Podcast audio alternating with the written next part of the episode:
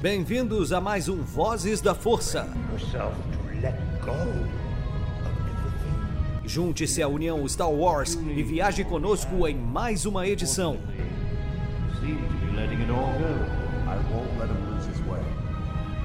Seja também a fagulha que manterá a chama de Star Wars acesa por muitos anos.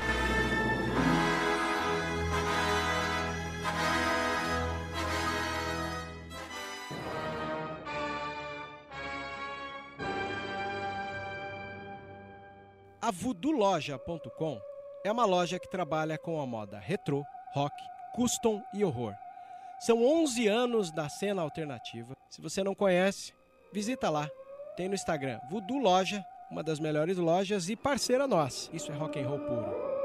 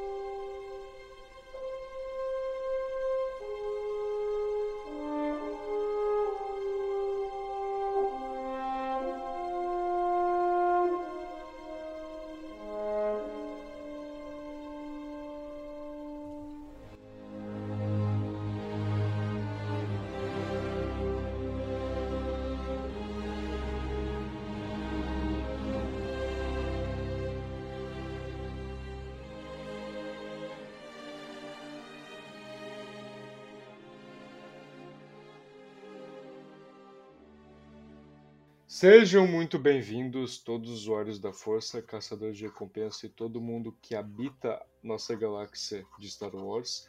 Eu sou o JP, com mais uma edição do Vozes da Força, e hoje nós vamos comentar sobre o quinto capítulo da série Obi-Wan Kenobi, que está dividindo opiniões. Não, brincadeira, não vou ser aqui clickbait. As pessoas estão gostando, mas com ressalvas. É... E aqui comigo, para falarmos sobre esse deleite de episódio, porque vocês já vão entender o porquê foi um deleite, né? Está aqui comigo ninguém mais, ninguém menos do que é, o idealizador do podcast Hype Drive, editor das nossas capinhas aqui do Vozes da Força e membro da nossa equipe também, Cícero. Salve galera, salve ouvintes do Vozes da Força. Valeu JP pelo convite mais uma vez. Enfim, só ressaltar que eu sempre tenho convite, mas nem sempre eu venho. É, então é bom estar aqui de novo para trocar uma ideia sobre esse episódio que surpreendeu em bons pontos. E, enfim, né? E tem bastante coisa para conversar, porque diferente de outros episódios, foi um episódio que aconteceu bastante coisa. Inclusive, eu chamei um dos motivos para ter chamado Cícero é que em todas as edições é, de Kenobi dele, do, do episódio 2, 3 e 4, ele falou que o Grande Inquisidor estava vivo e que os ouvintes poderiam se tranquilizar que não teria retcon. E eu chamei ele aqui hoje para a gente dizer juntos: nós avisamos. Nós avisamos, eu avisei, tipo, durante as edições. Enfim, né, quando a gente assiste, a gente parte de uma, pelo menos, enfim, né, dá para falar a gente porque é eu e JP. Então, né, os outros eu não consigo me assegurar tanto, tanto assim, outras pessoas, né. Mas a gente parte de uma perspectiva otimista de aconteceu algo, tem algum objetivo, algo foi conveniente, pode ser que deixe de ser com o que vai vir para frente. Algo tá meio estranho, pode ter explicação. E até então, muitas coisas que de fato ficaram estranhas tiveram explicação, né? A gente vê lá o Grande Inquisidor levar o sabre em um dos estômagos, como disse o Rupert no Jimmy Kimmel. E daí fica, nossa, mataram o Inquisidor, o pessoal já começa a querer ir muito além e antecipar um, uma coisa que nem sabe se vai ser problema ou não, né? No segundo episódio já quer criar um problema, faltando quatro episódios ainda para terminar a série. E daí a gente, não, não iam dar um retcon, sendo que a série inteira se vale de conceitos que, Rebel, que, que Rebels introduz, né? Os Inquisidores e também coisas de jogos, né? Como Fallen Order. Então não iam dar um retcon em algo que está sendo, né, em grande parte, a base para eles partirem da temática da série. E, enfim, tem muitas coisas assim que a gente via, falou, pô, a Riva, a Riva parece que tá forçada a barra, ela tá muito ansiosa em fazer algo, mas não por quê? Falta algo. E a gente dizia, realmente, falta algo, mas se tiver uma explicação da história dela, isso pode fazer mais sentido. E tudo que ela fez até aqui pode fazer sentido. Então, assim, em muitos momentos valeu a pena ter uma, uma visão otimista e esperar. Né? É, é série, é episódico, então a progressão da série precisa né, de paciência. Muitas vezes tem gente que acaba se queimando, difamando algo ou subestimando demais a série é, por ter uma impressão fragmentada do não andamento da série, né, tipo, sem considerar o quadro total da coisa. Cara, totalmente. Eu acho que a gente precisa, antes de criticar, esperar o material completo. Não julgar só por uma parte. Esperar tudo ser lançado, né? Tipo, ah, vai dizer que teve uma incoerência ali em Kenobi, porque o Grande Inquisidor morreu, cara, espera. A gente não sabe se ele morreu mesmo. É... Agora, tem outras coisas que dá. Tá, ok, tipo um detalhezinho ou outro dizer que foi incoerência antes da anos. Não, ok, porque é um detalhezinho pequenininho, algo, sei lá, é... minimamente ali que foi mostrado e que não tem tanta importância pra história. Não é tipo o grande inquisidor morrendo, sabe? Quando tipo ele foi empalado no estômago, num dos estômagos, sendo que tipo assim metade do universo de Star Wars foi cortado ao meio, queimado vivo, deixado para morrer. É... Teve gente que caiu montanha em cima deles, então assim, é, para sobreviver em Star Wars é muito fácil. É só tu ter tipo a cabeça. Na verdade nem precisa cabeça, porque o Grievous ele do, do corpo original dele ele só, só restou o pulmão, os olhos e o coração. De resto, era tudo artificial. Então, assim, nem a cabeça do precisa ter. Só precisa ter alguns membros ali que tá tudo, tá tudo bem. E, é, enfim, o episódio ali é, a, é, começa já bem, bem inusitado, porque a gente vê um plano inicial de um planeta que é nada menos do que Coruscant, a nossa queridíssima capital que a gente não via há muito tempo. E tem alguém de costa ali, a gente vê que não é ninguém mais que o Anakin, cara, tá? O Anakin e o Obi-Wan ali é, num dos halls do Templo Jedi, é, treinando, cara. E, sério, essa cena, pra mim, meu Deus, cara, é, ok, o, teve muitas críticas porque o Hayden não usaram, tipo, um deepfake nele para deixar ele mais novo, né, para ficar mais coerente, mas eu acho que foi uma parada mais para a emoção, da, pra gente sentir a emoção da cena do que pra plasticidade da série. Porque eu conversei isso com a Ana, por exemplo, e a Ana concordou, a Ana, a Ana Luiz, a nossa queridíssima editora e é, apresentadora do Vozes dela junto com a Nath. Ela concordou, ela achou que é, simplesmente não deixaram o Hayden mais novo porque era mais pela emoção e nostalgia do que para em si deixar coerente, sabe? É tipo, mano, Hayden Christensen e o McGregor retornaram como Obi-Wan e Anakin, sabe? Tipo, e Coruscant apareceu novamente com, ele nos, com eles nos figurinos do episódio 2. Então, tipo, já tínhamos bastante coisa. E, e assim, eu acho que, antes de comentar dessa cena, às vezes a gente não se conforma em aceitar a realidade da proposta da série, né? Quando a gente quer muito a projeção daquilo que a gente quer, e isso, enfim, né, que eu já disse em algumas edições, e repito aqui, né, tem, tem pontos ali que poderiam ser melhores, tem cenas de ação que são meio frustrantes, tem às vezes algum uso, né, até os próprios sabres de luz, não, parece que falta uma energia, falta uma vibração, falta algo ali, e isso dá um aspecto de orçamento menor.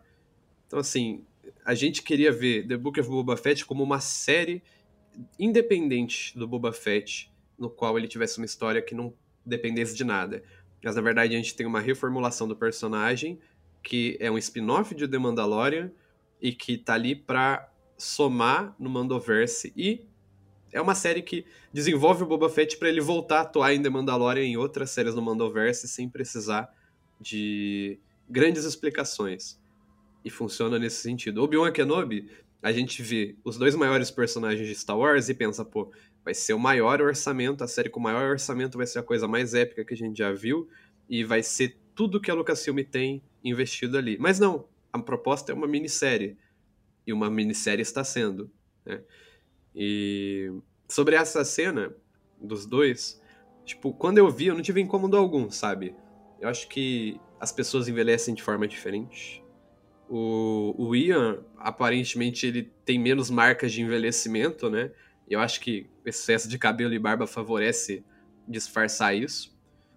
O Hayden, né, por si só, ele parece que envelheceu mais, né? Tem mais marcas de idade no rosto. Mas comparando o que a gente já viu dele nas entrevistas, né? Dá pra ver que teve um trabalho de maquiagem ali. Então, eu acho que foi mais interessante um, o toque humanizado de você fazer maquiagem e dar um trato simples para você pegar a atuação, que é uma coisa que era criticada no, no Hayden, né? E, e você vê que o quanto melhorou. Tipo, para mim, ver ele de, do Hayden, né? Dali do episódio 2. Enfim, eu achei a aparência dele melhor aqui do que no filme. É... então, assim, ele tá melhor, ele atua melhor, a, a, tá tudo melhor.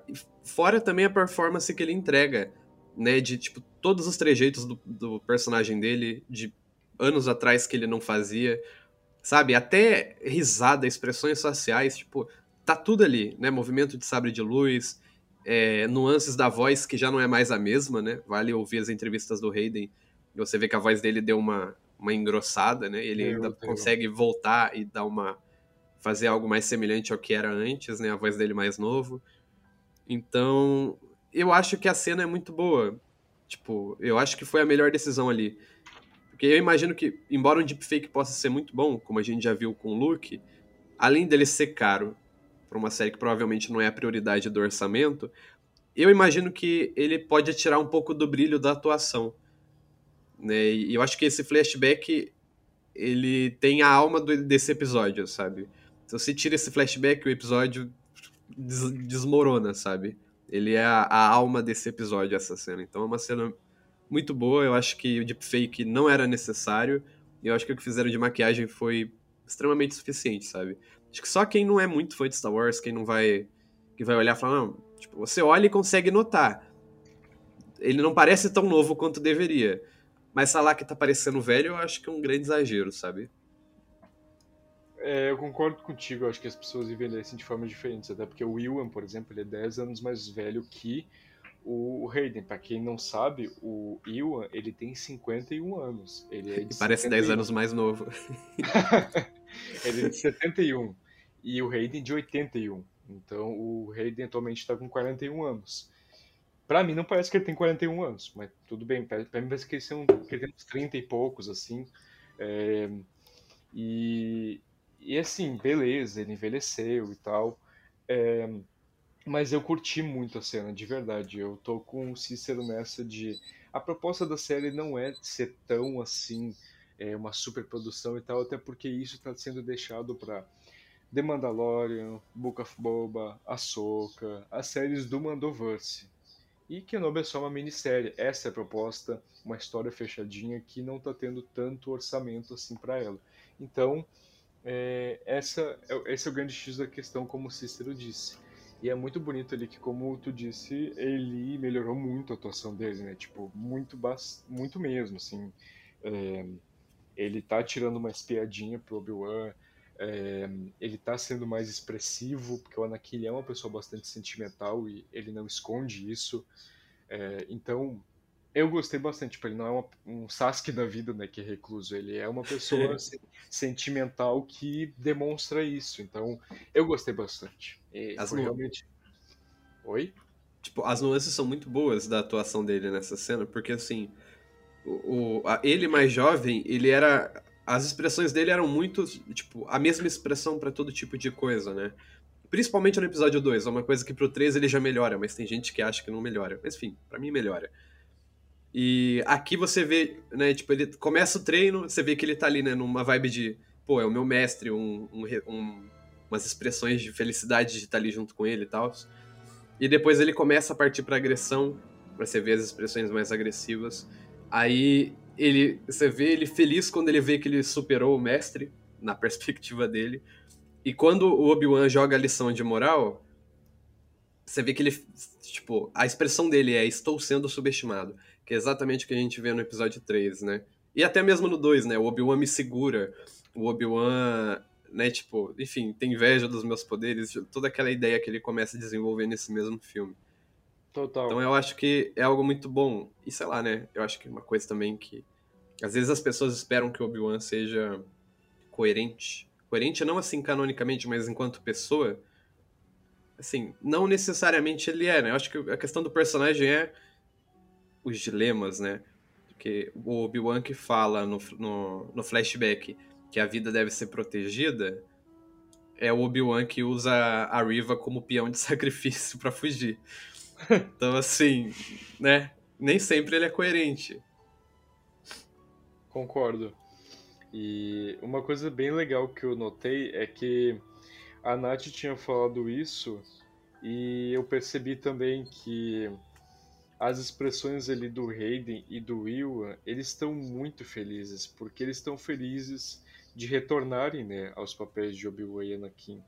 E eles estão tipo, pô, é, a gente voltou e agora as pessoas não criticam mais a gente, agora a gente é amado, né, nós dois.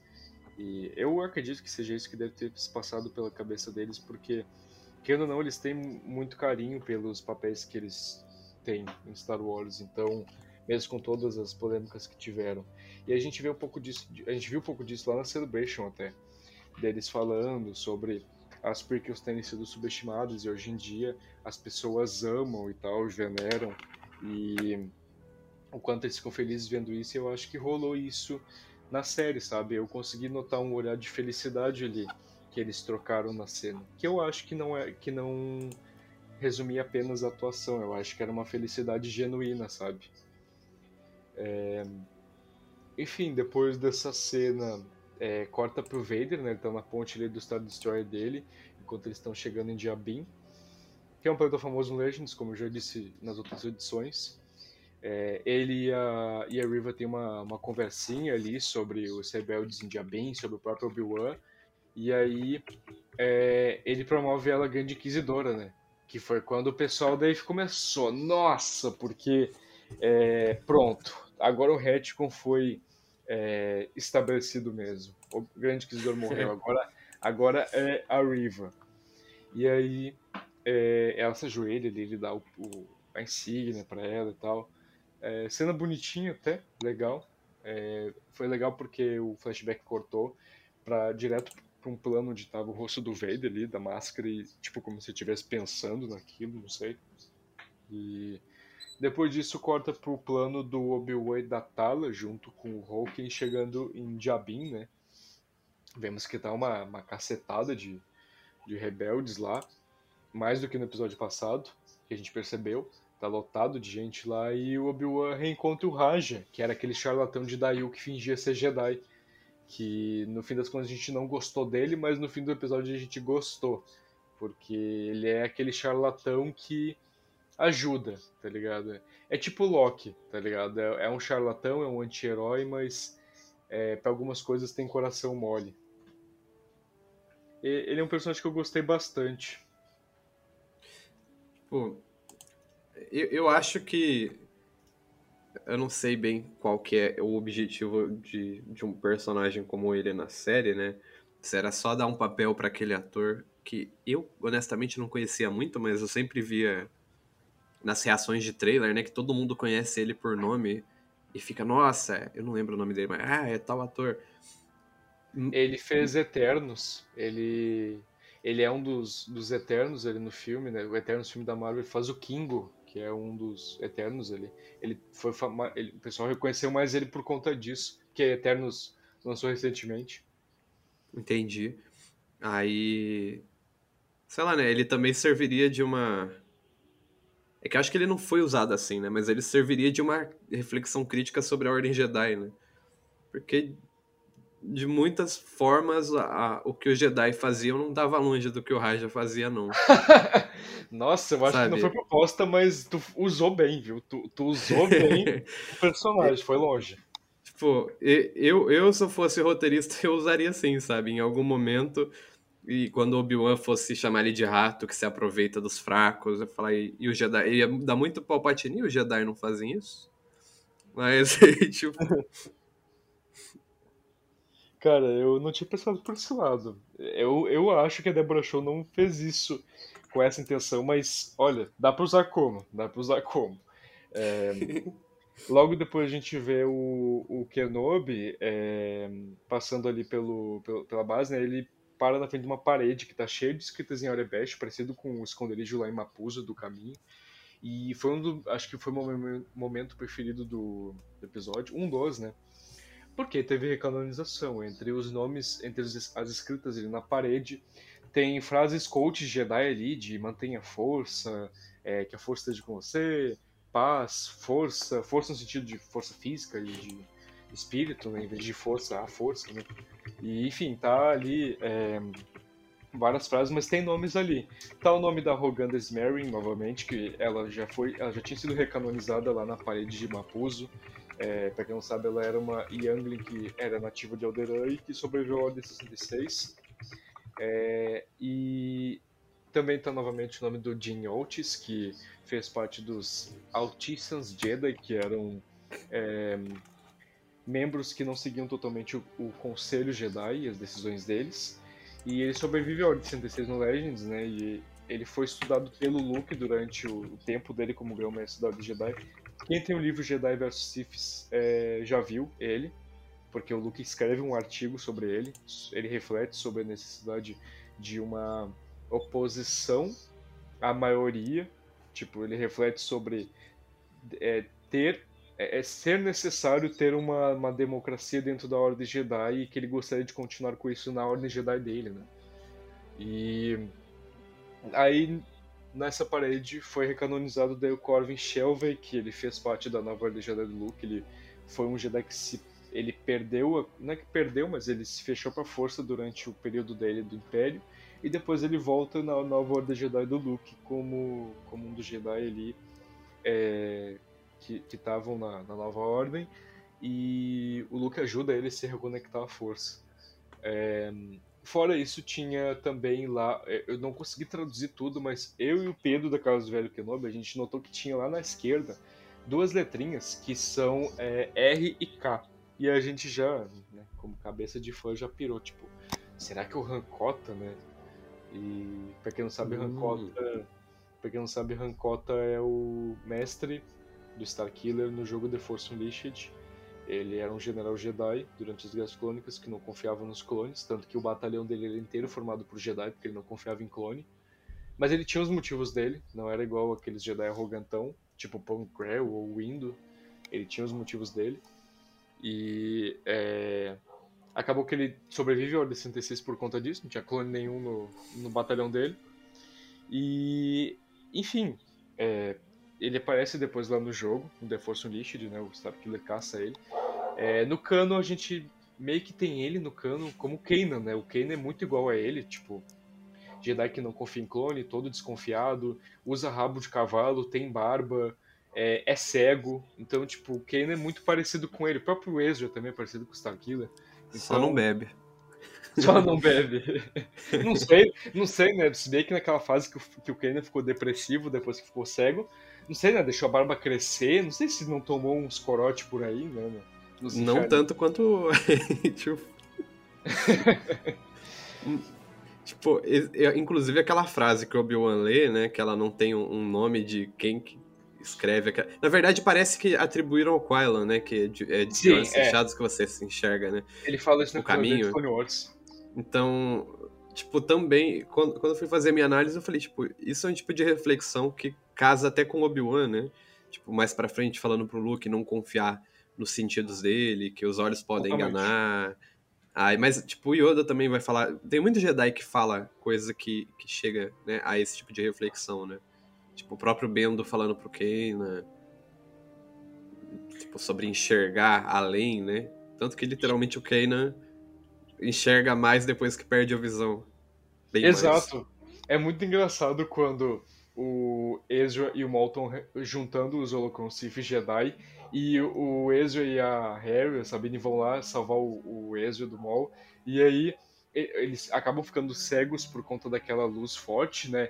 E aí o Kanan fala, eu tô vendo ele. E a Hera, tu tá vendo ele? Como assim? Enfim. Aquilo é... aquilo é muito bom. É, aquilo é. Enfim, é... depois a gente vê que ele tem uns sabres ali, de vários Jedi. É... Não foi identificado de quem são aqueles Jedi, não tem. Aqueles sabres nunca tinham aparecido antes. O, o terceiro da esquerda para direita parece do Kiadimon, mas o Kiadimon tá com Rondonaka. Então, é... não é ele. E só parece também, não é tipo o sabre do, do Kiadimon. É, só parece. E... Será? Sabe o que eu fiquei pensando agora que você falou de Rondonaka? Uma coisa que, que eu queria muito que aparecesse, mas eu duvido que esse ponto vai aparecer, seria o Rondo. E quando a, a Tala foi falar onde eles. onde o caminho ficava, e eles falaram de Florum, né? E Florum, se eu não estou enganado, é onde o Rondonaka fica, certo? Isso, a, a Tala menciona, eu achei genial aquilo. Será que não é tipo a Leia falando de Dantooine? Tipo, talvez eles já estiveram lá e o sabre que era do, do Mundi, que estava lá com o Rondo, não foi parar com eles? Seria interessante, mas eu acho que. Eu, eu, eu não sei, eu, eu, não, eu acho que não, porque é, como eu falei, tipo, o sabre parece. Eu, eu até pensei, nossa, o sabre do que é mas só parece. Tem uns detalhes diferentes, assim. E tem uma coisa que eles são bem meticulosos, é com sabre de luz o design. Mas pode ser, não é impossível também de acontecer isso. Tem um até que parece do, do Windu, que eu fiquei, nossa, vão confirmar que o Windu morreu, mas não. a oportunidade grande foi lá na base dos Inquisidores, né? Ver o Mace Windu ali ia ser razão de comemoração e, e tristeza para muitos. Nossa, ali tinha sido a oportunidade perfeita. Mas enfim, é... depois ele vê também uma, uma túnica Jedi ali, que é... É, um, é um momento de reflexão, né? Eu lembro que muita gente ficou se perguntando, tipo, se aqueles sabres eram, tipo, de Jedi, que eram sabres que eles recuperaram e eles dão para os Jedi que passam pelo caminho. Mas não, aquela cena foi só para mostrar, tipo, foi uma cena de tristeza para mostrar para ele, tipo, quantos Jedi haviam morrido e tal, para mostrar, tipo, os pertences dos mortos, não é tipo, ah, um estoque que eles têm para dar pros Jedi, até porque sabre de luz é o que menos Jedi pode usar nessa época, então não seria tão prudente assim. Eles saírem distribuindo sabre de luz para os Jedi que vão salvando. Uhum. E, tipo, é que eu acho que quando ele pega um dos sabres, né, e olha, tipo, faz as pessoas pensarem, nossa, será que é de alguém? ele lembrou. Pois deve é. Ser, deve ser o mais geral mesmo, né, de... Esse, esse elemento de pensar, né, no Jedi e tal. Exato. Sim, e, sim. e relembrar mais uma vez da perda, né, e tudo mais.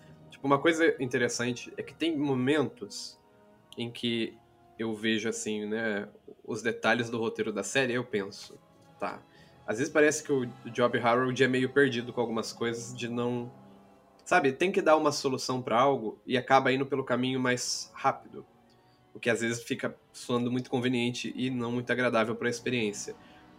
Então às vezes eu pensava, será que ele não entende o suficiente de Star Wars para talvez ter enfiado a Leia dentro de uma daquelas caixas que todo lugar imperial tem? E, e né, ser um negócio mais discreto ao invés de uma roupa?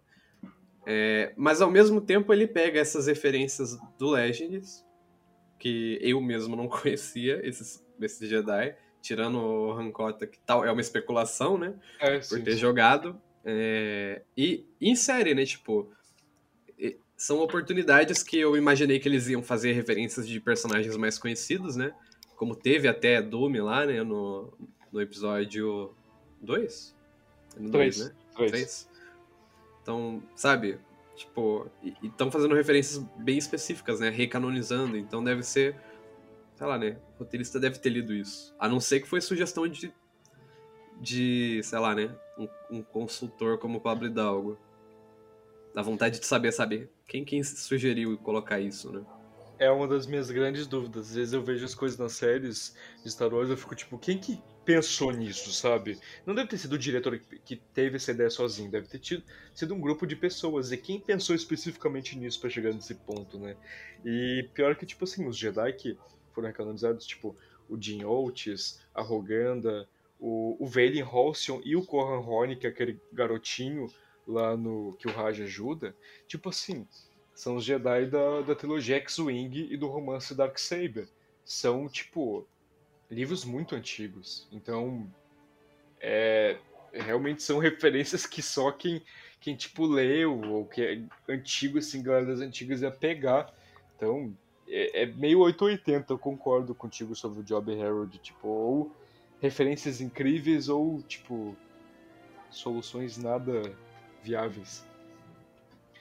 É, depois nós temos ali a, a Lola do mal, do mal né? É, travando os controles da saída da, ba da base, é, deixando o clássico azulzinho em vermelho, e aí fecha ali a, a base, os, os rebeldes começam a se desesperar porque o, o Império e o Vader estão chegando, e aí o flashback é mostrado novamente, né, nesse momento do Anakin do Obi-Wan, é, deles lutando, foi incrível porque a coreografia tá lindíssima, eu, pelo menos, achei. Tipo, a coreografia da luta dele está muito linda, tá remetendo muito a das prequels, é, mas ao mesmo tempo tá uma sensação de muito mais peso e tal. Eu gostei bastante, bastante mesmo. É, depois volta pro presente, o Obi-Wan tranquiliza os rebeldes com um mini discurso bem, bem Jedi, assim. E é, a Riva chega com um batalhão lá de, de Stormtroopers e tenta abrir a, a força, né, a porta externa da, da base.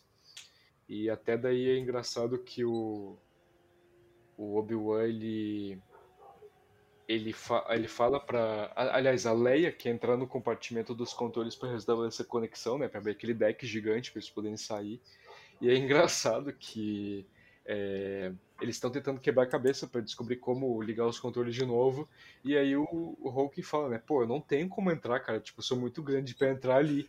E aí a Leia fala, tipo, eu entro. Daí ele fala, tipo, tu é uma criança. Ele fala basicamente, tipo, mano, tu é uma criança, tá ligado? E aí o Obi-Wan chega e fala, cara, confia nela. Dá uma escada para ela. E aí o Hulk vai lá e fala, me traga uma escada, por favor. Eu acho muito legal porque né? A Leia mini adulta novamente, muito tipo Leia é, é, muito coerente com a Leia ser assim, tipo essa, ser esse tipo de criança que era uma criança tipo para frente. Cara, totalmente. Eu vejo às vezes pessoas falando que ela tá muito exagerada, né? Tipo, ah, pra frente demais. Mas, cara, é assim, né? O próprio JP vai conhecer, né? Tipo, tem. Enfim, tem gente que a gente conhece que tem filho que, sabe, com 5, 6 anos já é bilíngue, sabe? então, e não, não, é, não é mentira, sabe? Tipo, a, a mãe tem uma condição financeira boa e decide educar de uma maneira bem fora da curva do que é a educação infantil. E assim, não é, não é, não é porque a criança é um, um gênio. Pode ter também, obviamente, né? Tem que ter algo de que favoreça. Mas assim, é, é uma coisa que é possível. Então, a Leia tem uma educação do mais alto nível em Alderan, né? Tipo, a casa Organa é o ápice da riqueza, não, tipo, assim, é a casa Organa, sabe? O negócio ali é dinheiro e poder. Então, ela tá no ápice do, do que pode ter de uma educação de alto nível, né? Então, assim, a, o que a mãe, a mãe adotiva lá fala sobre eventualmente. Eu não lembro agora se é a mãe adotiva ou se é a babá, né? Tipo, fala é... a respeito dela ser. Se ela levasse mais a sério algumas coisas, ela poderia já ser uma senadora. Tipo, não, não é só uma ironia, sabe? É, é um é apelo mesmo de, é de ser algo assim. É. E.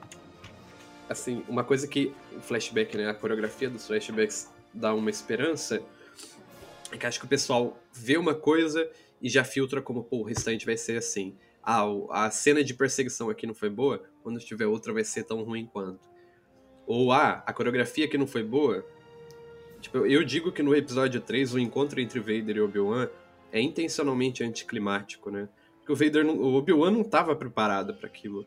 Ele estava, que nem eu, eu, disse isso na minha edição, ele tá mais perdido do que o Banta do Boba Fett depois de ter sido abandonado no, no Mar das Dunas.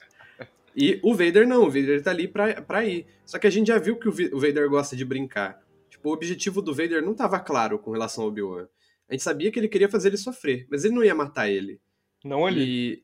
E, e assim, é a pessoa ver aquela coreografia. Se o Vader fosse mais a sério, se o Vader fosse na vibe do que ele foi com a Riva, não tinha mais Obi-Wan pra contar a história. E a gente sabe que o Obi-Wan não pode morrer.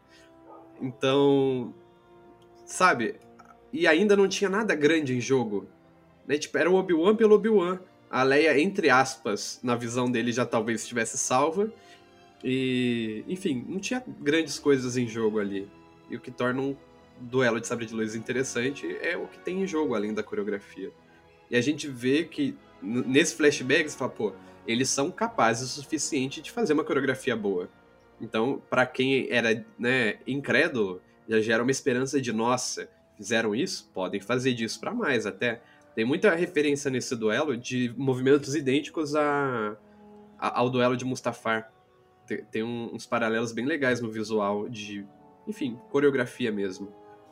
Acho que só uma coisa que eu acho que. Nas cenas que parece que tem mais CGI, parece que isso é melhor. Mas na cena lá do Vader com Obi-Wan, parece que é muito. 90% do efeito do sabre é o próprio Neon Pixel do sabre, né? Que agora é, é os reais. E isso perde aquela aura dos sabres de. Enfim, algo que tem mais energia, algo que vibra mais, algo que emana algo. E parece só que é um, um bastão de PVC com luz mesmo, sabe? O que eu acho que no flashback já foi melhor do que no duelo contra o Vader. O que eu espero que num possível duelo final seja mais interessante também.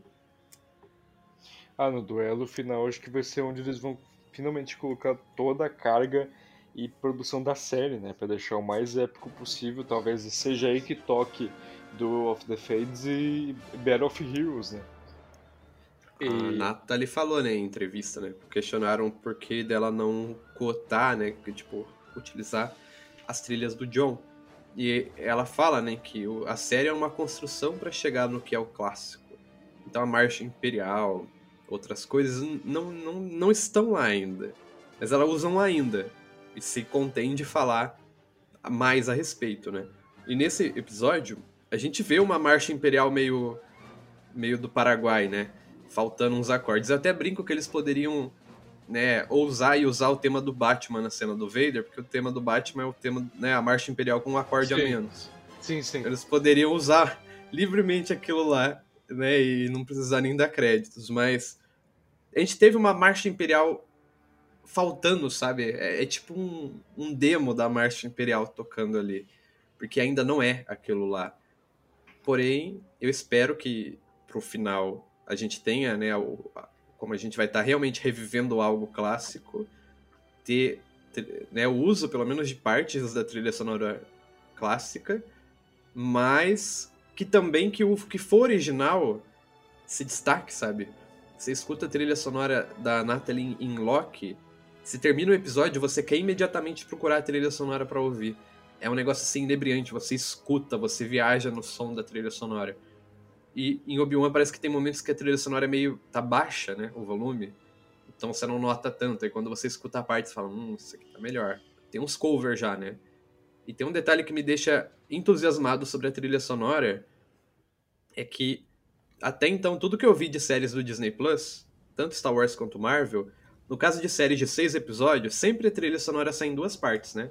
Um primeiro volume do episódio 1 ao 3, um segundo do 4 ao 6.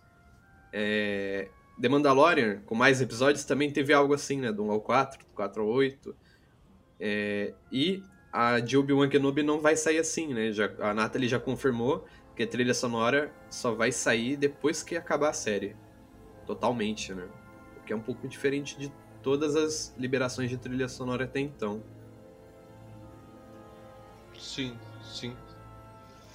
É continuando ali, a gente vê que o Obi-Wan, ele vê uma mensagem do Bale, né? Ele acaba entrando ali num, numa salinha um pouquinho mais escondida e vê uma mensagem do Bale falando que ele deu, tomou um chá de sumiço, não respondeu ele, né? Só visualizou e não respondeu.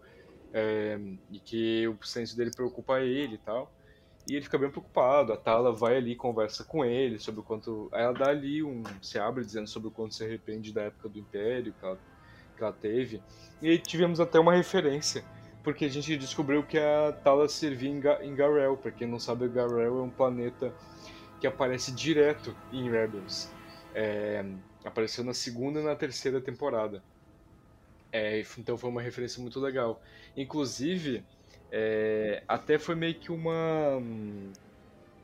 digamos, uma rima com a cena para combinar, porque Garel, é, em Rebels, é, na primeira aparição, é, aqui ali na primeira temporada, o Ezra e a Ghost eles têm que buscar uma, um carregamento ali que, pro Bisago. E no mesmo episódio é quando aparece o CT-Spore e o R2, que foram enviados pelo Bale.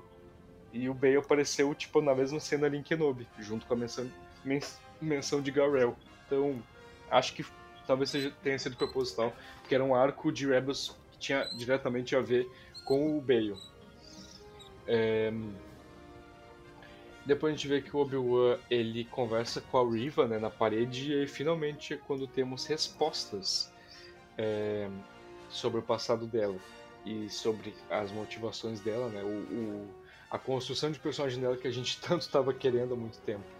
É, a gente vê que ele comenta, ele vai juntando as peças ali, juntando dois, dois mais dois e descobre que ela era um dos Younglings na Ordem 66, que ela era muito nova para conhecer o, o, Anakin, né? Tipo, ele ficou, fica intrigado com ela saber que o, o Vader era o Anakin, já que meia dúzia de pessoas sabe disso.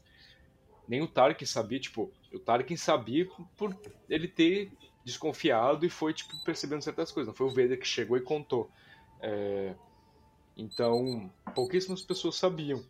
E é, ela sabia, de algum jeito, ele fica intrigado com isso, e aí ele comenta que ela era uma das Younglings, e aí mostra o flashback da Ordem 66, é, e aparece os clones e o Anakin ali, os clones da 501, e aparece dessa vez o Hayden como o Vader ali, né, Vader sem armadura, é, matando ali os Younglings, etc. Foi a primeira vez que a gente viu o Anakin matando os Younglings em live action, tipo, mostrando realmente, porque lá no episódio 3 só dá a entender, né? Ele, ele liga o sábio de luz ali quando vai matar os Younglings e aí não aparece mais nada. Dessa vez aparece. Aí a gente vê a Rava pequena, assustada, observando e tal. E aí o Obi-Wan percebe que ela não tá do lado do, do Vader, mas sim caçando ele para se vingar. Que aí é quando a gente vê que o Cícero tava certo. O Cícero, ele disse, ele cogitou lá no, no episódio 3, quando a Riva viu o símbolo da Ordem Jedi na parede lá do, do esconderijo do caminho, Mapuzo, o Cícero falou que ficou intrigado porque logo depois que, que ela vê o símbolo da Ordem Jedi com um olhar meio indecifrável assim, ela começa a bater nas coisas, né? E o Cícero falou que não entendeu muito bem porque ela tinha feito aquilo e ele até comentou que é, vai que ela era uma espiã, na verdade, é, que, que ela não tinha matado ninguém do bem di diretamente assim. De certa forma, o Cícero está certo, porque ela não está com o Império, mas também não está com a rebelião. Tipo, quando, quando rolou tudo isso, né, a gente levantava a ideia do Grande Inquisidor, obviamente, retornar. E a gente, assim, eu acho que uma perspectiva que eu tento fazer é, tá, não gostei de, de tal cena, não gostei de tal andamento, mas por que fizeram isso? Ou como isso pode não ser um problema? Porque otimismo. É, nem, enfim, na maioria das vezes a gente foi recompensado por isso. E uma das formas de pensar numa razão para a morte do Grande Inquisidor, enfim, a Riva tentaria fazer aquilo de fato. É, é, é, o tipo de personalidade dela, e a gente via nela uma ambição de, sabe, é, tinha as razões dela, né? Ela tá sendo humilhada pelo Grande Inquisidor. Então ela quer passar ele de vez e se tornar a Grande Inquisidora para poder agir do jeito dela sem que alguém mande, interfira. E eu teorizei, falei, eu, acho que numa rara, ínfima possibilidade de ela se tornar a Grande Inquisidora, né? Grande Inquisidora por uns 5 minutos. Que aconteceu, eu até falo rara lá, mas aconteceu. Ela tentaria atacar o Vader na sequência. Como a gente sabe pelas HQs que Palpatine sempre estava atrás de alguém para substituir o Vader, nunca estava contente o suficiente. Sei lá, né? Talvez ela fosse tentar atacar o Vader. Mas eu tinha cogitado pela ambição do lado sombrio, é, por não saber as motivações dela, né? Eu pensei que ela queria, tipo, sabe, passar o Vader e estar no lugar dele. Mas aí a gente se surpreende com algo, tipo, surpreendente de fato, né? Ela era uma Youngling, que muitos especulavam, porém a execução foi melhor do que o esperado. Assim, há quem fale, não, mas como assim o Anakin não conseguiu matar? Como a gente não vê, até porque a série também não vai mostrar todos os detalhes, né? E, e eu imagino que talvez aquela cena que quando ele, o Vader passa o sabre na Riva e a gente viu o Anakin fazendo o mesmo, talvez não tenha sido tão daquela forma para ela conseguir sobreviver. É... Enfim, gera bastante bastante dúvida, né, de como que tudo aconteceu. Mas acho que ali é mais no passado é mais compreensível, né? Ela sobreviver de alguma maneira, porque provavelmente tinha muita distração, tinha muito Jedi para atacar, então acho que no meio daquela bagunça do Templo Jedi e pode ser que também e no próprio episódio mostra que o Vader, quando tá cego de ódio, ele não vê o que tá à volta dele, né? Então, o Anakin a gente sabe que na hora de 66 só tava passando o sabre. E quem passava na frente dele só matava, só matava. Então ele só deve ter passado ali o sabre nela, né? E aí nem percebeu se matou ou não. Ele tava cego Uhum. de ódio. Provavelmente. E sobre Garel, tipo, é, é um nome que, assim, na hora que eu escutei, eu ouvi na voz do Ezra, sabe? Porque eu lembro muito do Ezra falando sobre. E uma coisa que também se relaciona entre Ga- Garel e essa série é a questão das crianças sensitivas, né? Que a, a, a Tala falou, né? Sobre o que ela fazia lá, sobre os inquisidores matando famílias inteiras sensitivas lá. E é justamente lá que a gente vê os inquisidores também indo atrás das crianças, né? Tem um episódio de Rebels que eu não vou lembrar o número, mas é o que é o Future of the, For of the Force, o nome, que foca literalmente nos inquisidores indo atrás das crianças sensitivas. A perseguição acontece literalmente em Garel, né? E também acho que no Forces of Destiny, né? A gente tem bastante da Sabine em Garel, tanto ela com aquela, acho que é a Hetsu, né? A, a amiga dela lá. Isso. E também tem um episódio que a Jean Erso conhece a Sabine também, né? Acho que é com. Isso, em Garel também, numa base imperial. Então, assim, tem bastante coisa que acontece, né? É um lugar importante mesmo pra história. Então é legal, pelo menos ouvir, né? Que, que essa personagem também esteve lá. Ainda mais no contexto ali da série, né? E, enfim, a gente vê que o Obi-Wan até oferece ajuda a Riva, porque percebe que eles podem ser aliados. Ela lança a braba daí, dando a entender que o Kenobi, apesar de tudo, ele não quer o Vader morto, né? Porque ela fala, tu quer o Anakin morto mesmo? E tenta fazer ele se sentir culpado, né? Dizendo que ele era padawan do, do Obi-Wan e onde é que ele tava quando o Obi-Wan assassinou os amigos dela. E eu achei bem legal quando a pergunta, né? Tipo, tu quer ele realmente. Tu quer o Anakin realmente morto? Achei legal porque, apesar de tudo, ele tá receoso ainda, né? O Obi-Wan ele nunca esteve totalmente disposto a matar o Anakin barra Vader, né? Tanto no episódio 3 quanto é, subsequentemente aí em Kenobi e lá no episódio 4, né? Tanto que ele se entrega pra morte. Então, ele amava demais o Anakin. Ainda ama demais o Anakin para matar ele. E achei legal a série mostrar isso. Aí a gente vê que a porta é aberta, né? A Riva abre ali. Os rebeldes Stormtroopers tem um combate ferrenho em fogo aberto que eu adorei, aquele plano todo de sequência daquela batalha. Achei bastante bonito porque foi tiro para todo lado. Era uma bagunça bonita de se ver visualmente. É... Tava rebelde se, se matando, Stormtroopers se matando, tinha até Purg Trooper no meio. E é, a gente vê daí numa cena bem triste que a Tala é atingida e o droid dela de carga, que é o Ned B, ele morre entre aspas, né, para tentar salvar ela. Ele fica na frente dela ali, impedindo os troopers de matarem ela. O Kenobi quando vê que ela tá morrendo, vai desesperado tentar salvar ela. Mas daí a Tala atira na porta que tá separando os dois, né, e aí explode um detonador térmico. E ainda ela manda um que a força esteja com você pro, pro Kenobi e aí explode ali, matando vários Stormtroopers. Cara, foi uma cena bem forte, tanto que a Nath até chorou. Eu também achei bem forte porque eu me apeguei bastante a personagem da Tala. Tipo, essa cena é uma cena em que a trilha sonora é muito boa. É, Né, você tem uma. Tipo, eu acho que passa até uma vibe de, da, das cenas de sacrifício em Rogue One, né? Que a- a- as sequências das cenas de morte em Rogue One são muito boas, né? Todas têm um peso, todas têm uma trilha sonora boa também. E eu acho que é muito legal, né? Tipo, enfim, não o fato dela ter morrido, porque é uma personagem muito boa, mas acho que o fato de ser uma personagem boa, assim, no meio dessa situação, eu pensei, nossa. Tipo, no, durante o episódio eu ficava pensando, meu Deus, ela vai morrer. Principalmente quando ela começou a falar de acertar as coisas, né? Do que ela já fez para tentar corrigir os erros do passado dela. Então, sei lá, né? É legal ver que o quanto consegue inserir, né? Tipo, ela provavelmente deve ser a primeira referência de alguém que se rebela, né? E, e é capaz de fingir algo desde que vale a pena salvar outras pessoas para Leia, né?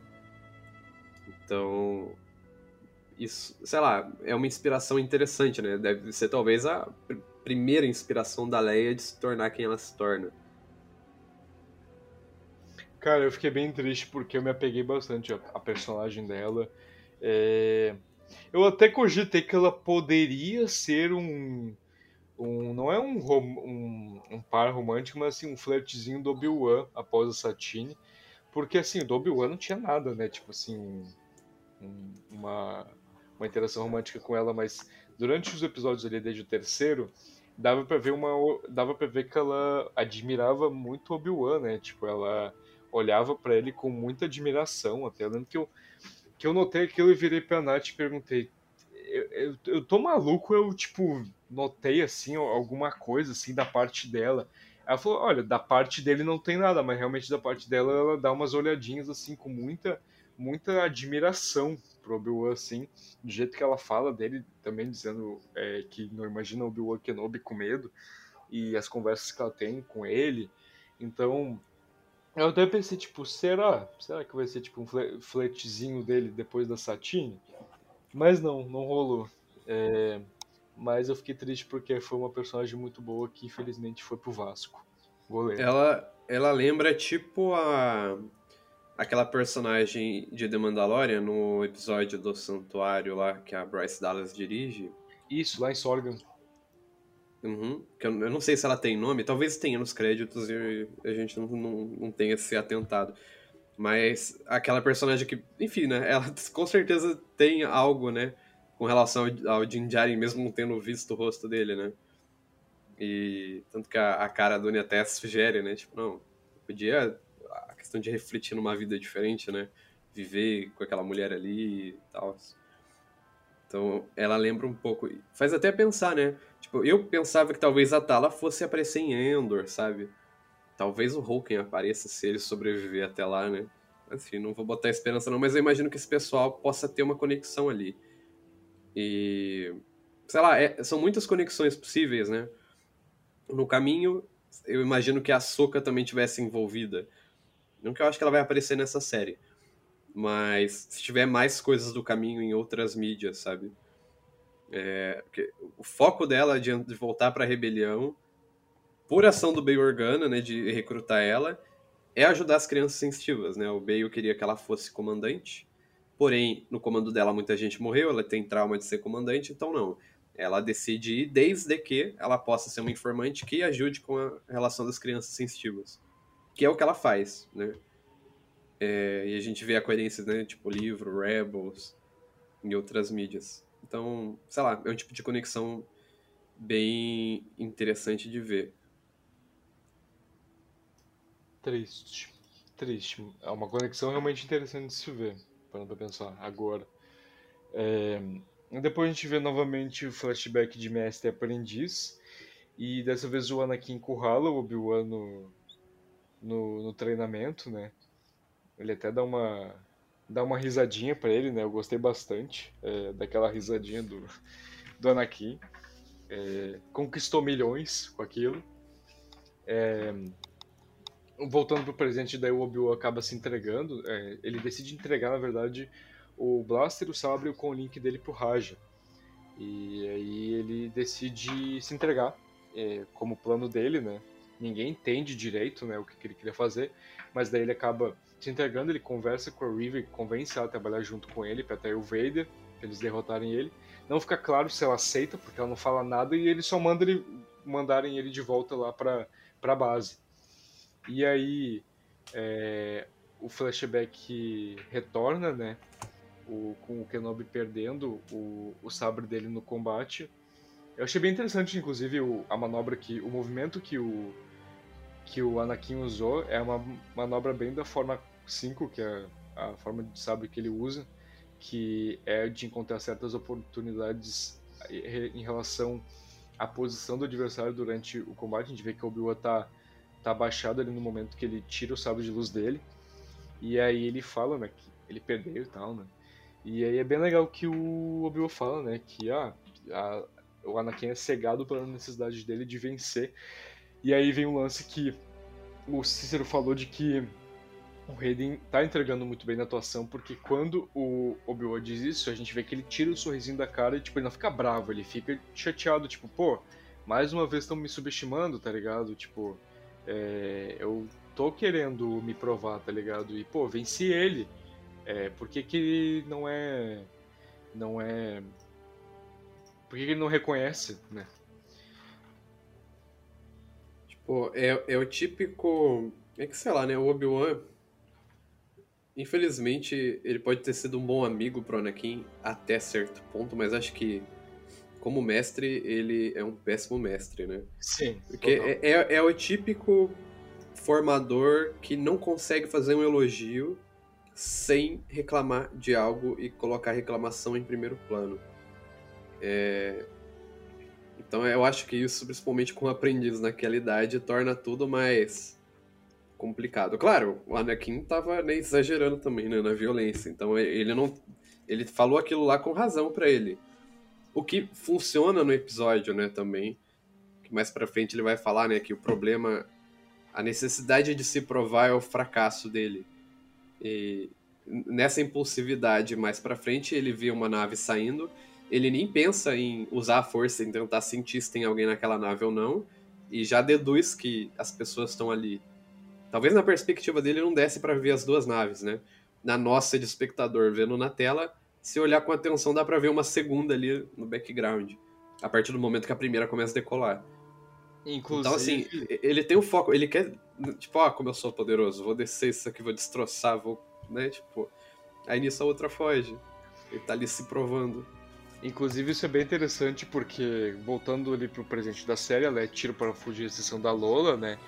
É, achei bem interessante até como a Leia agiu com calma quando viu a Lola toda dark ali, né? E aí tira elas juntas, juntas consertam o controle do hangar da base rebelde, daí abre.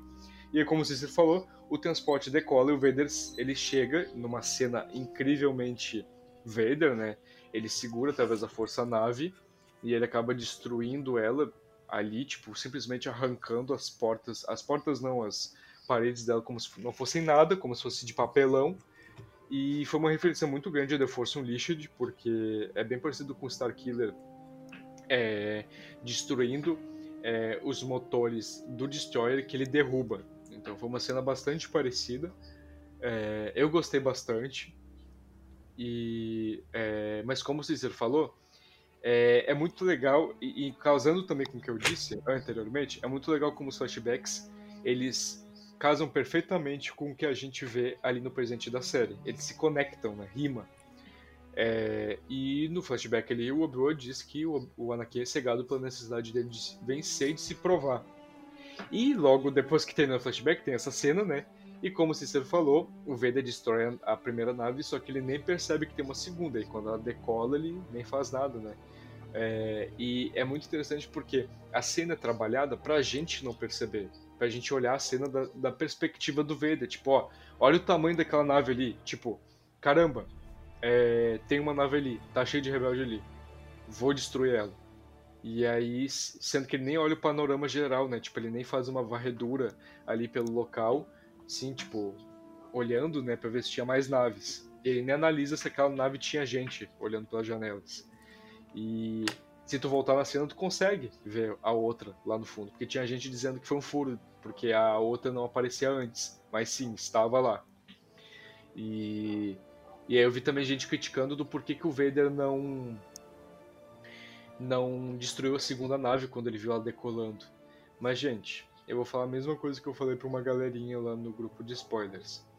É, a força, aliás, os usuários da força, eles têm uma barrinha que eles podem usar a força. Igual nos jogos, tipo no KOTOR, no The Old Republic, no The Force Unleashed, tem uma barrinha, tá ligado? Não é ilimitado, tu não pode usar o tempo todo. Usar a força cansa, tá ligado? Só o Palpatine que é ilimitado. É, não, só. Não, não, o Palpatine é outros 500, a gente não pode falar dele aqui, né? Calma um pouquinho.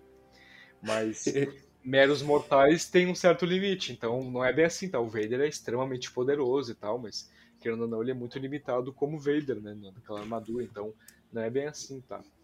E. Tem Diga. Tem uns aspectos da cena que são bem interessantes, né? Tipo, visualmente, coisa simples, né? O, o Vader entrando é muito Vader entrando em Hoth, né? Tipo. Muito, muito. E eu não sei se eles fazem intencionalmente ou se só né, o figurino de Vader funciona naturalmente assim. Porque tem todo um lance do jeito de andar e, e o movimento da capa, né? O Rupert fala que a capa do Grande Inquisidor ela tem correntes, né? Para que ela conforme anda, tivesse um movimento mais mais agradável, né? Um negócio que ficasse mais bonito. Então ela é pesada, né? Porque ela tem correntes dentro dela que fazem ela tipo ter um movimento mais interessante, mais entre aspas cinematográfico, né? E o Vader entra ali, tipo, é muito ele entrando em Hoth, né? E o combo de cena dele, tipo no Battlefront ou algo assim, né? Que ele vai e usa a força, abre uma porta e vai entrando assim e a Marcha Imperial demo, versão demo tocando. É, tipo, é bem interessante. Quando ele foi segurar a nave, acho que é uma, é uma cena que surpreende, embora seja esperada, né? Você sempre fala, pô, será que vão fazer isso ou não vão? Quando ele começou a segurar, eu falei, tomara que ele desça essa nave no chão, porque se ele não conseguir, é furo. Porque eu lembro, assim, de outros feitos, né? A gente tem em Rebels uma cena do quinto irmão com a, a sétima irmã, juntos, sem ninguém atacando eles. Eles não seguram a Phantom, que é uma. que se eu não me engano já tá na versão que é aquela navezinha de The Clone Wars, né? Que não é nem a primeira Phantom, é a segunda. Sim, que sim. tecnicamente deve ser menos potente, eu acho.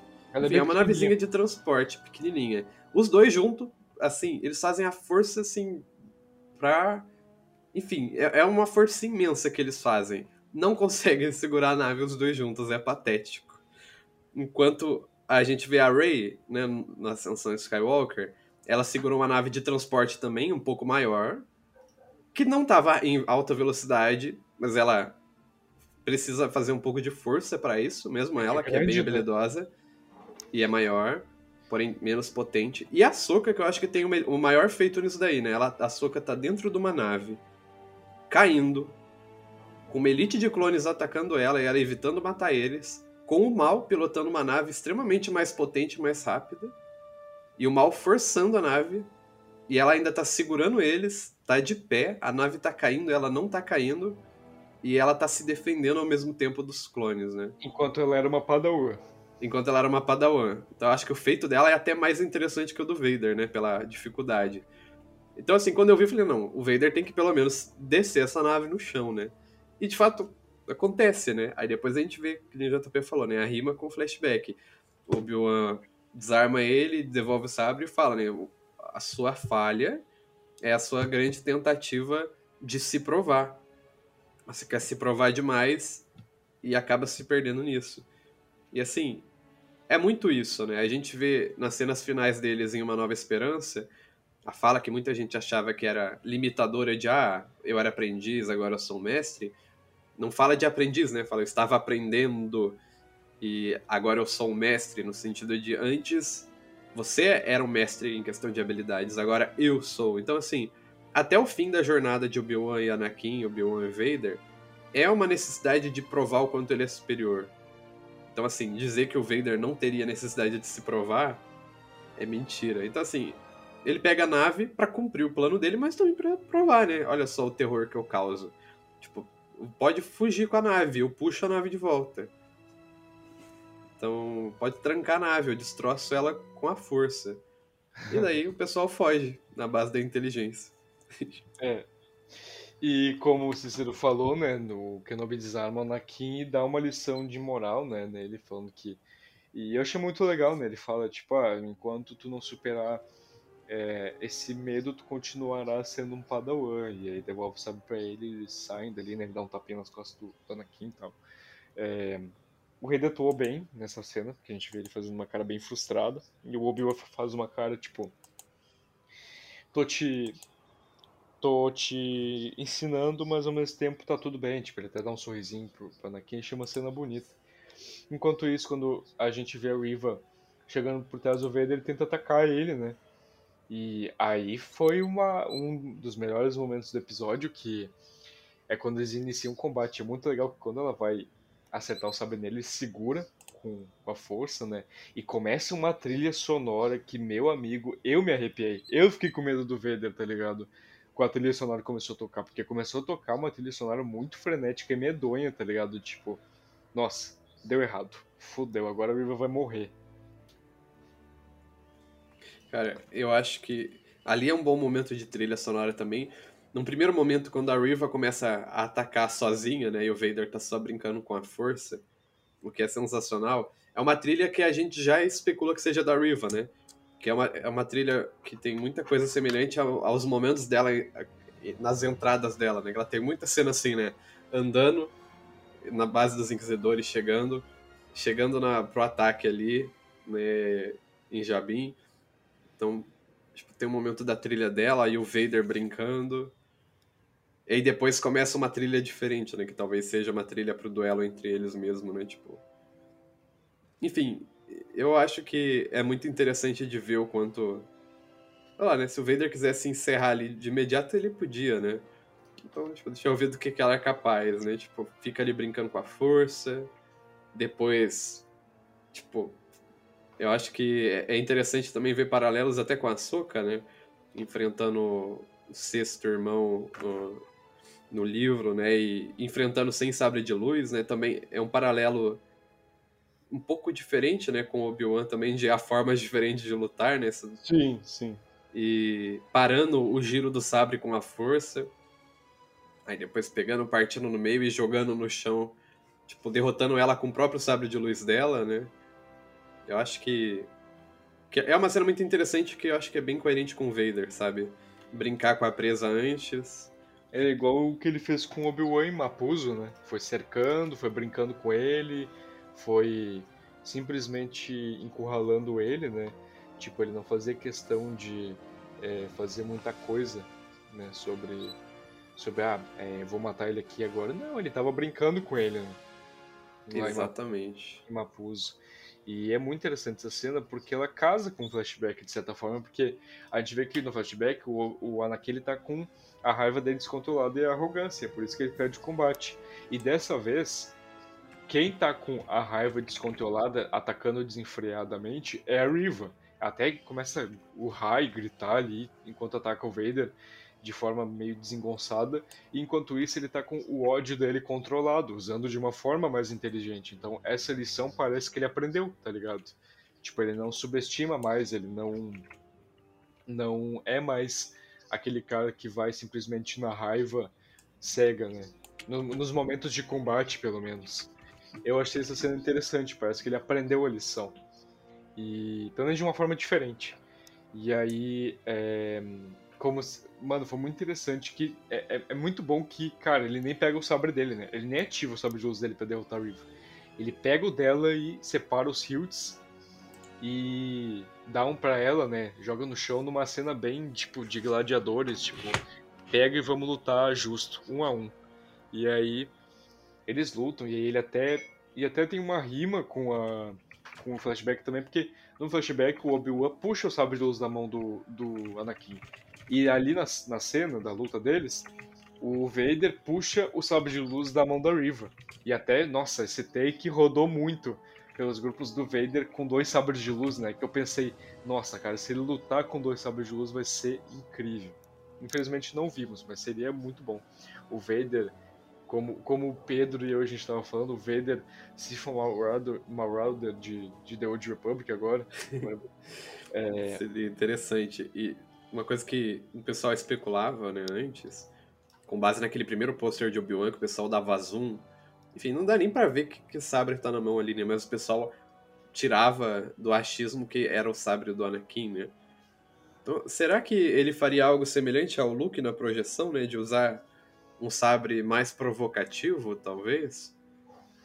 Será? Porque tudo indica que ele vai precisar ir pra Tatooine, né? Será que Sim. no duelo final o Obi-Wan usaria o sabre do Anakin no combate? Seria interessante, porque a gente não viu mais o sabre do Anakin, né? É, E tava ali na caixinha, né? é tava Ele deve enterrado. ter levado. Já, já tá na, na, na caverninha dele lá. É, ele tá com ele guardado lá e não vimos ele usando, então seria realmente bem interessante de ele usar. Não duvido. É, depois nós vemos que a Riva fica ajoelhada ali, né? E aí a cena vai intercalando entre o flashback da, da Ordem 66, aparece a Riva Inquisidora e a Riva criança, olhando assustada pro Vader, com armadura e sem armadura, né? Ali, o Hayden e o Vader ali. E ele acaba empalando a Riva no estômago, ela cai. E aí tem um momento que a gente vê o grande, o incrível grande Inquisidor chega, mostrando que tá vivíssimo, que tá sadio e saudável, porque foi só em um estômago que ele levou a empalada de sabre, ele tem dois. E ele vo- volta ao posto dele ali, né? Tira uma com a cara da Riva, pega a insígnia do peito dela, até zoa ela, chamando ela de grande inquisidora.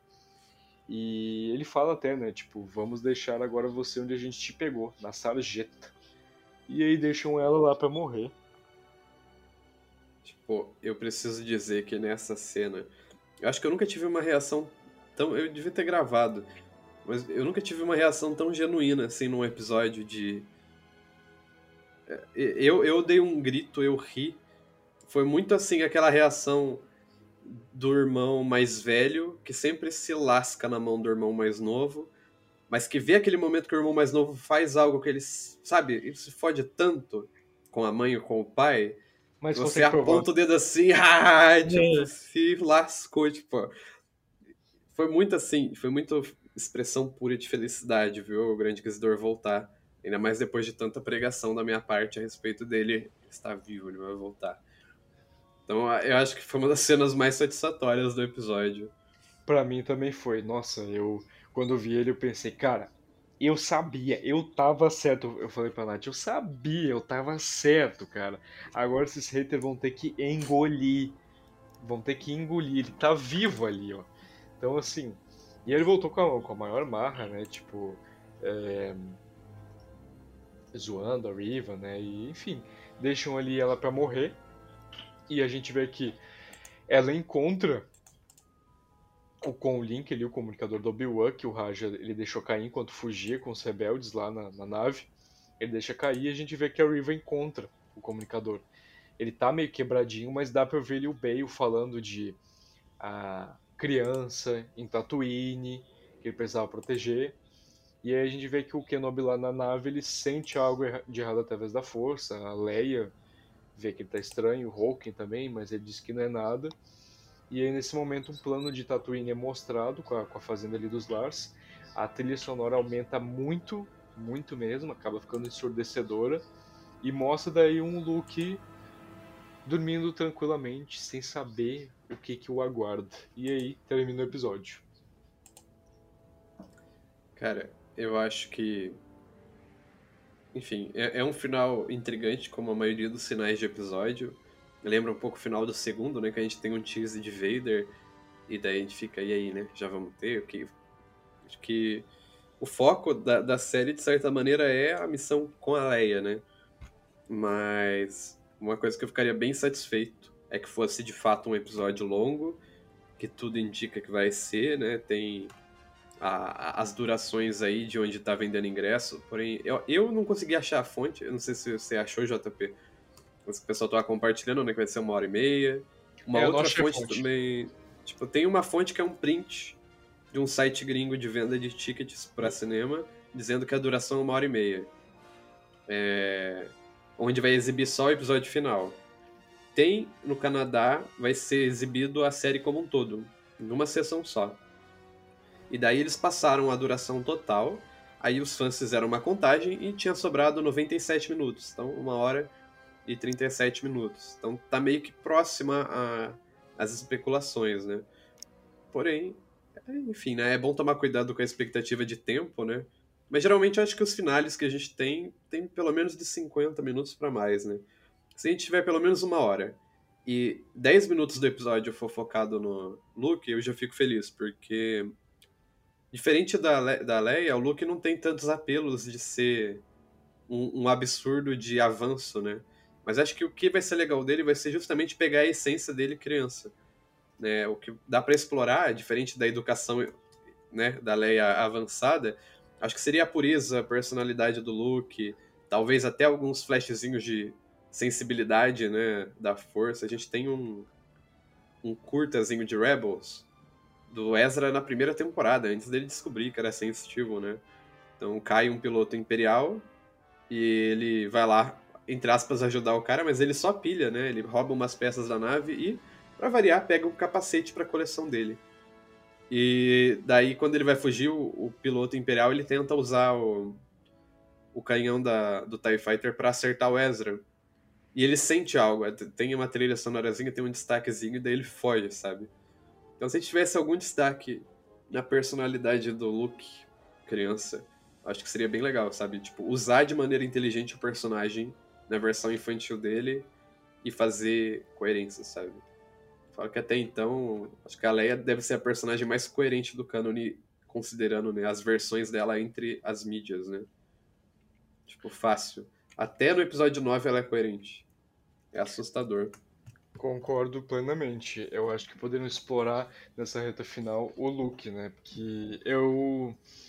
Eu gosto do Luke criança nos quadrinhos e nos contos dele, tipo, em certo ponto de vista. Porque o Luke, ele. Assim como a Leia, ele era travesso. Só que o Luke, ele era um travesso mais criança mesmo. Tipo, enquanto a Leia era mais espertinha ao ponto de pensar em trocar uma das amigas dela, as serviçais que a gente vê na série, né, que ela troca por ela para se disfarçar dela, para que a Brera só percebe quando tá vestindo ela, né, é, para ela fugir, brincar.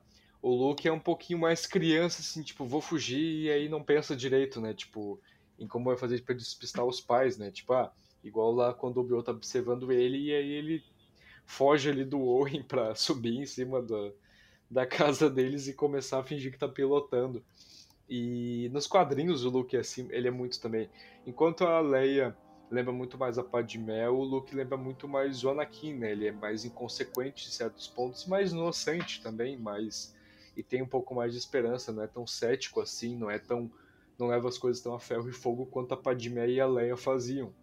E é, por exemplo, tem aquele quadrinho que é no Journals of the Obi-Wan Kenobi, que ele tá pilotando é, uma T-48, se não me engano, que ele tá tão empolgado, né, pilotando, Obi-Wan tá observando ele pilotar, né, ele tá tão empolgado pilotando, inclusive a, o quadrinho se passa na mesma época da, da série, e ele tá, tão, ele tá tão empolgado pilotando que ele acaba destruindo uma parte da nave ali numa num rochedo que tem, e aí o tio Owen começa a ralhar com ele, né, e tal, porque ele foi muito imprudente.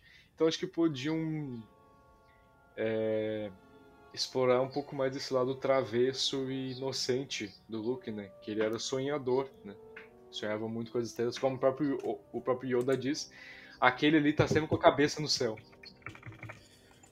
Talvez, seria até interessante a dinâmica se o... Talvez a Riva fosse lá e o Luke não estivesse lá, né? Porque acho que se. É, quando. Enfim, né? Dá a entender que ela vai sobreviver e que ela vai lá e talvez o Luke seja a chave para ela atrair Obi-Wan e atrair Obi-Wan, atrair o Vader. Enfim, eu espero que seja algo mais interessante que isso e que tenha uma, uma boa justificativa para ela conseguir sair dali, né? Mas enfim, parece que é isso que vai acontecer. E ela indo para pra Tatooine, acho que se ela chegar lá e o Luke estiver lá, não tem muito o que fazer. Já vai meio que matar a, a, interação do Luke, e no máximo vai ter diálogo dele com a Riva, o que pode ser interessante, mas seria mais interessante se ele chegasse lá, fizesse o Owen e a Beru de reféns, e o Luke tivesse fora, talvez pilotando, sabe, tivesse saído para aprontar, tivesse algum fanservicezinho dele pilotando no, naquele canyon lá, e algum paralelo ali com Anakin, bem nítido. E daí depois, sei lá, o Obi-Wan encontrando ele, ou até mesmo ele voltando antes do Obi-Wan chegar e se deparando com a situação dos tios reféns. Poderia até ter algum paralelo visual entre a cena dele encontrando os tios mortos em Uma Nova Esperança, né? Tipo, ele de costas assim, vendo o close nele, o plano aberto. Poderia ter umas coisas bem legais, assim, né? De, de referência ao que a gente já tem. E daí a gente viu a personalidade heróica do, do Luke, talvez, né? Seria interessante de ver, realmente. Enfim, é, Cícero, o que que tu espera pro próximo episódio? Além do que eu falei do Luke, que é uma coisa que eu espero muito, uh, eu espero um. Eu não vou falar mais remate do século, porque eu acho que do século é um termo muito forte, que seja da década pelo menos. É uma batalha que a gente possa colocar entre os tops de, de, de batalhas de sabre de luz, talvez dentro de um top 10 eu já fico satisfeito.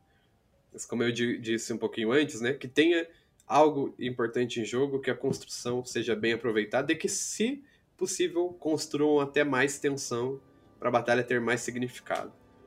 É, espero melhor uso de trilhas sonoras, tanto originais quanto clássicas. Espero que já tenha uma resolução da questão da Leia para né, a gente poder partir para Luke. Hum... O que mais que eu esperaria desse episódio? Espero que, né, uma vez que a Riva esteja mantida viva por um tempo, que a gente talvez tenha mais alguma, algum confronto.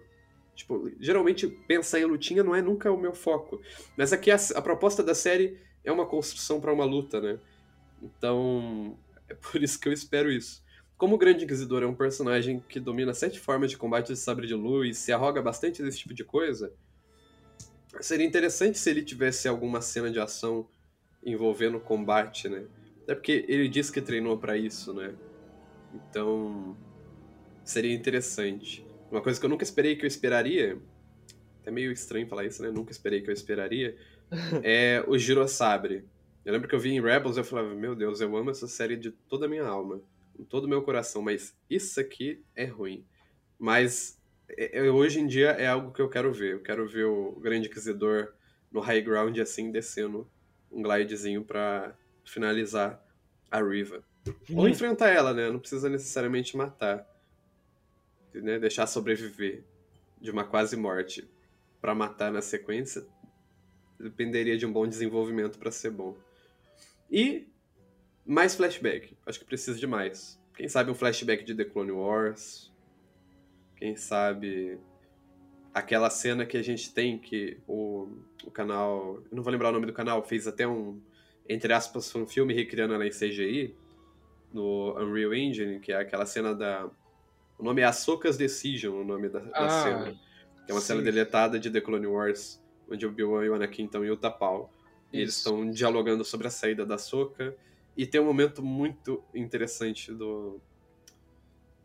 Acho que o Anakin fala, né? Como que você agiria se eu fosse um fracasso, uma falha? Acho que é mais profundo que isso, eu não vou lembrar o diálogo 100%. É... E daí o Obi-Wan tá descansando já, né? que eles estão revezando o turno de vigia, e daí o Obi-Wan fala, né, que ele definitivamente não dormiria bem com isso. E as primeiras cenas do Obi-Wan, geralmente, é ele, né, não dormindo bem. Então acho que seria legal um flashback disso. Seria. É... Inclusive, a gente falou bastante dessa cena no Vozes de Expectativas para Kenobi. Então, legal isso. Legal mesmo. É... Eu acho que. Já eu acho que a Riva vai morrer, realmente. E eu acho que vai ter um duelo entre ela, o Vader e o Kenobi, um duelo triplo. Ou então vai ter um duelo quádruplo ali, né? Entre ela, o Grande Inquisidor, o Vader e o Obi-Wan. Mas vai ter ali uma festinha em Tatooine, né? Porque todo mundo acaba parando em Tatooine. Então vai ter uma festinha ali deles. É... Eu quero saber como que o Luke e o Tio Owen e a Tia Beru se... vão se encaixar nisso. Espero que a Tia Beru apareça, porque a atriz que interpretou ela no episódio 2 e 3 estava escalada na série, estava constando no cast, então eu espero ver ela. E, é, enfim, uh, eu imagino que vai ser uma luta incrível e que provavelmente o Obi-Wan vai é, forjar a morte dele, né? Pro. O, pro Vader parar de caçar ele, né? Porque eu não vejo uma forma dele ficando vivo. Quer dizer, óbvio que vai ficar vivo, né? Eu não vejo uma forma dele ficando vivo do Vader tendo consciência disso e deixar ele tranquilo lá, né? Porque o que a gente tem de material pelos próximos 10 anos é o Obi-Wan realmente ficando em Tatooine, cuidando mais do Luke daí. Então, é, e vigiando ele ainda mais de perto. Então, eu não vejo de que forma o, o, que, o Vader deixaria ele em paz. Então, eu creio que ele vai forjar a morte dele e que isso vai contribuir ainda mais para o espanto do Vader ao sentir a presença do Kenobi lá no episódio 4. Até o Tarkin, né, fala tipo, Obi-Wan Kenobi, tu tem certeza? E ele fala que sim, sentiu a presença dele. E aí até o Tarkin fala, não, os Jedi estão extintos, Kenobi morreu, foi só tu restou da religião deles. Então, eu acho que ele vai forjar a morte dele. Eu acho que também, eu também acho que deve acontecer algo assim. É, porque, e sei lá, né? Vamos, acho que a gente vai ter uma visão sobre se os rumores de segunda temporada ou spin-off estavam muito certos ou muito errados, né? É. Porque eu acho que dependendo do que eles deixarem aberto ou faltando, a gente vai ter uma. sentir algo assim. E talvez se eles forem confirmar algo, eles já confirmem né, no, no próprio final. Ou não, né? Enfim. Como tem Endor aí quase chegando, talvez não. Mas que nem eu disse em um grupo, eu acho que Obi-Wan, uma série, uma segunda temporada, não se sustentaria muito. Até se sustentaria depois de falar com você. Mas ainda assim, pensando no que é comercial, né? A série teria que se privar de ter Vader Inquisidores, né? Envolvendo a série. Então, se fosse um Tales of Tatooine ou um The Jedi Path, né? Poderia até fazer um trocadilho com o Caminho, que é o, a, essa organização nova Poderia ter uma série antológica, né? Tipo, podia ter os primeiros dois episódios focados no Obi-Wan com o Qui-Gon, o primeiro episódio, e o Luke lá no segundo plano, e o segundo episódio focado no Lukezinho, jovem. Aí o terceiro episódio e o quarto seria sobre o caminho. O terceiro focaria no Quailan, o segundo no Cal Kestis, e talvez a Soka poderia estar nos dois. Aí você teria mais dois episódios que você poderia focar na Inquisição Imperial, Vader e Inquisidores, fazendo algo, talvez em Mustafar. Enfim, daria para ter algo assim no qual as pessoas não poderiam reclamar de nossa, a série do Obi-Wan não tá focando no Obi-Wan, ou a série do Boba Fett não foca no Boba Fett. Seria uma forma, assim, legal de consumir histórias. É... Quando você tem a intenção de contar histórias diferentes, né? E que não são longas. Realmente, concordo contigo. E. Bom, é isso. É... Cícero, queria muito te agradecer aqui pela tua presença, pelas tuas enormes contribuições, como sempre. E faça aí sua propaganda pra galera que não conhece o Hype Drive ir lá é, para conferir as edições, né? Perfeito. Então, o Hype Drive focado 100% em Star Wars podcast, disponível em todas as plataformas aí. A nossa ideia de abordagem lá é um pouco diferente da, da abordagem do Vozes, né? Nem sempre. Tem uma edição ou outra em que é uma conversa onde a gente tem uma pauta e vai seguindo, que nem aqui. Porém, é a minoria, né? A maioria das nossas edições são roteirizadas. Então a gente foca em, enfim, falar do que a gente tá com hype no momento. Então é literalmente isso. Tá saindo Obi-Wan Kenobi? A gente assiste, a gente analisa e tenta extrair o que tem de melhor ali e falar a respeito. E às vezes também tem episódios focados em teorizar algo. Tem umas edições que a gente gosta de buscar algo mais filosófico, né? Principalmente a, sobre The Bad Batch. Ou algo mais teórico. Né? Tem uma, uma, um episódio que é uma teoria de como a Rey poderia não ter quebrado a profecia do escolhido no episódio 9 sem mudar nada do filme, apenas com inserções de contexto no multimídia, especificamente com a série da Soca, onde a gente veria a cena final de, outras, de outra perspectiva, sem mudar nada, sem tirar o mérito da Rey e adicionando méritos do Anakin enquanto escolhido no papel de bom final no Civ. Então, Tem edições para todos os tipos, para todos os gostos lá. Então, confiram. É isso aí. É, aqui é o JP, com, ficando com mais uma edição do Voz da Força e que a força esteja com vocês ou This is the Way.